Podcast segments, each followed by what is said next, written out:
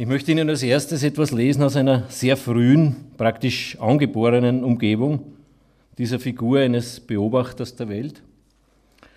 Die Geschichte heißt Der Gagau. Der Gagau war ein kleiner und freundlicher Mann, aber sogar wir Kinder wussten, dass er gefährlich werden konnte. Unberechenbar, sagten die Leute. Der Gagau hatte im Krieg viele gegnerische Soldaten getötet und er hatte eine Goldmedaille im Nahkampf dafür bekommen, so viel wussten wir. Manche Neider im Dorf sagten auch, die Goldmedaille sei nur eine Spange und er habe sie nur in Silber, aber niemand aus unserem Ort hatte eine höhere Auszeichnung, so viel stand fest. Der Gagau wohnte ein paar Häuser weiter in der Dorfgasse, in der ich Kind war.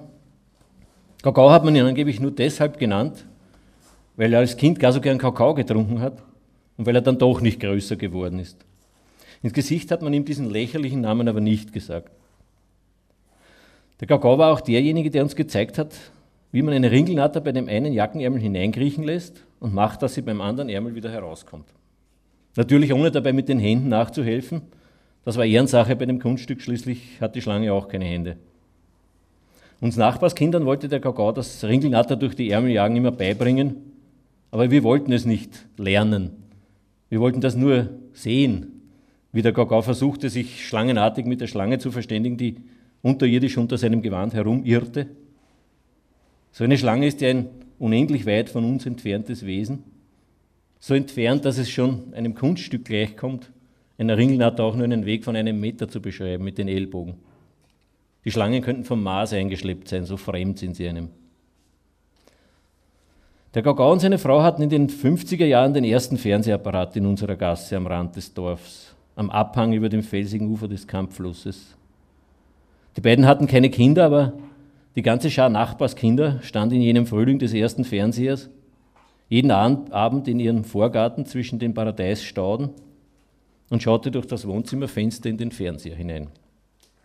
Der Gagau und seine Frau verjagten uns fast nie.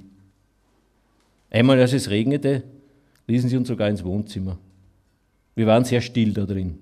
Die Frau des Gagau verstand es mit einer alles durchdringenden Stimme in einem Staccato, das an einen Einwand gar nicht zu denken erlaubte, einen Kübel voll gut gezielter Angriffe über jemanden auszugießen, obwohl sie sonst mit einem leichten Stottern zu kämpfen hatte.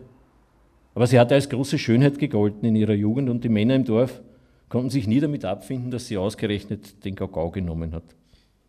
Gefürchtet war der Gagau nur, wenn er trank. Im Krieg hatten sie ihm einen halben Liter Schnaps in die Feldflasche bekommen vor einem Sturmangriff Zumindest in den guten Zeiten des Krieges, sagte der Gagau. Am Anfang sogar einen ganzen Liter, zum Schluss gar nichts mehr. Einmal hat der Gagau seine Frau mitsamt seinen damals schon recht alten Eltern schon am Vormittag auf den Dachboden gejagt. Er stellte die Leiter weg und sagte zu der schneidenden Stimme seiner Frau hinauf, wer zuerst da oben die Nase hervorstreckt, dem schießt er zuerst die Nase ab. Dann hat er die drei den ganzen Tag auf dem Heuboden sitzen gelassen. Das Seltsamste war, als der Gagau eine Arbeit in Wien gekriegt hat wie seine Frau ihn jeden einzelnen Tag pünktlich zu Fuß vom Bahnhof abholte und Arm in Arm mit ihm heimging, viele Jahre lang. Es war ziemlich weit vom Bahnhof bis in unsere Straße. Das war wie eine Liebe in einem Märchen. Die Frau fuhr selber nicht ein einziges Mal mit der Eisenbahn. Es sah aus, als ob sie ihren Mann Tag für Tag aufs Neue vom großen Abenteuer des Eisenbahnfahrens zurückerwartete.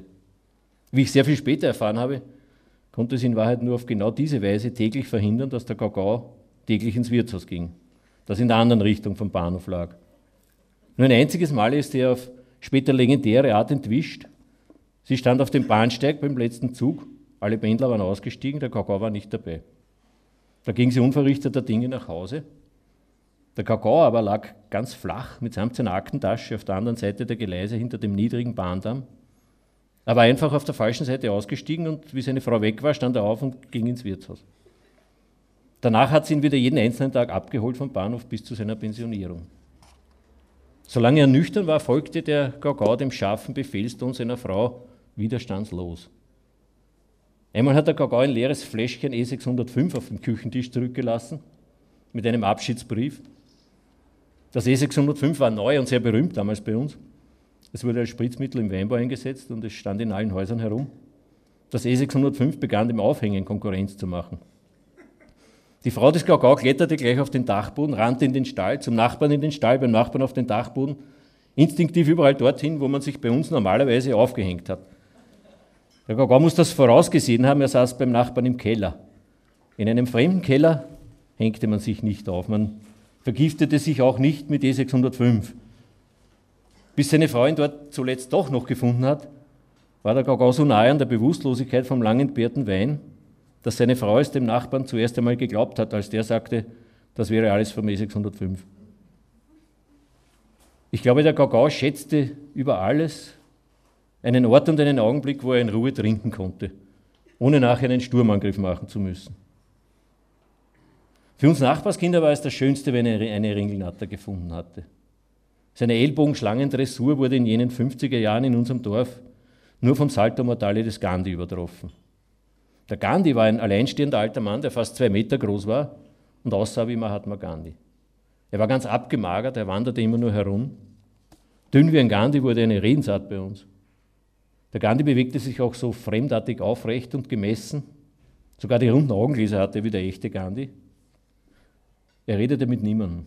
Die Leute sagten, er muss irgendein Professor sein.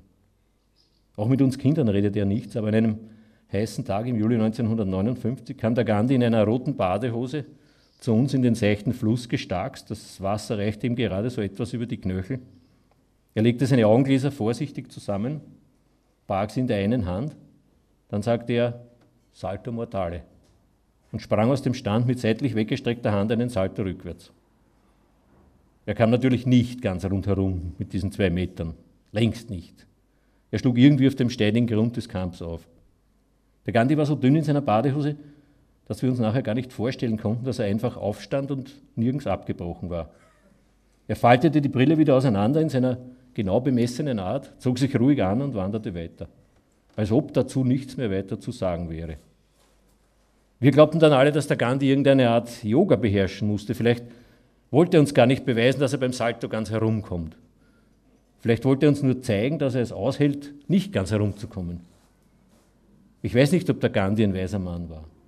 Ich weiß nur, wie er den Salto Mortale sprang. So bleibt etwas noch Auszudenkendes erhalten von jedem in den späteren. Zwischen dem Gandhi und dem Gagau lagen Welten. Nur ein einziges hatten sie gemeinsam. Sie waren im gleichen Dorf Sonderlinge. Man sagte von ihnen, die machen Kunststücke für die Kinder. Das war nicht anerkennend gemeint. Die meisten Erwachsenen waren damals nicht verrückt nach Kunst bei uns. Meinen Geschmack auf dem Gebiet aber haben der Kakao und der Gandhi stark geprägt. Ich habe mir oft gedacht, später, wenn ich Kunst gesehen habe, was ist das schon gegen die Werke der naiven Aktionskunst der späten 50er Jahre in Schönberg am Kamp? Es ist für mich wichtig geblieben als Maßstab, wie viel einer persönlich riskiert, um jemand anderem einen kostbaren Augenblick zu schenken. Als in den 60er Jahren der uralte Vater des Gagau eines Nachts verstorben war, am Morgen vor dem Beginn des ersten dreitägigen Schönberger Sommerfests, ging der Gagau gleich von Nachbar zu Nachbar und erzählte, was geschehen war. Er sagte, dass er nicht die Absicht habe, das erste Schönberger Sommerfest mit einem Begräbnis zu versauen. Eine Musik ja, aber ein ganzes Begräbnis interessiert keinen Menschen auf einem Sommerfest, meinte der Gagau. Dann ging er noch einmal heim, kam aber bald wieder. Er ließ zwischen die zusammenstehenden Anreihen eine Bemerkung fallen, dass er den Vater zu der der Pfenobeton hat. Das hieß in unserem Sprachgebrauch nicht, dass er ihn heimlich auf dem Erdapfelacker begraben hatte, sondern es bedeutete, dass er ihn in den kühlen Erdäpfelkeller zu den heurigen Erdäpfeln gelegt hatte, weil er den Todesfall fürs Offizielle erst nach dem Sommerfest melden wollte. Bräuchte ja keine Lebensmittelbehörde etwas erfahren, sagte der Gagau mit einem Blick in die Runde. Die nächsten Tage wanderte er ganz leutselig in der Gasse herum und streute in die Gespräche über die ungewöhnliche Hitze und über das neue Sommerfest so Sätze für die Eingeweihten ein wie 13 Grad hat nur oder tadellos hält er sie. Der gestorbene Vater des Kakao, wie er ausharrte da unten bei den Wintervorräten, um niemandem das Sommerfest zu verderben, er war der heimliche Star des ersten Schönberger Sommerfests in unserer Gasse. Leuchtende Tage, und sie waren uns geschenkt.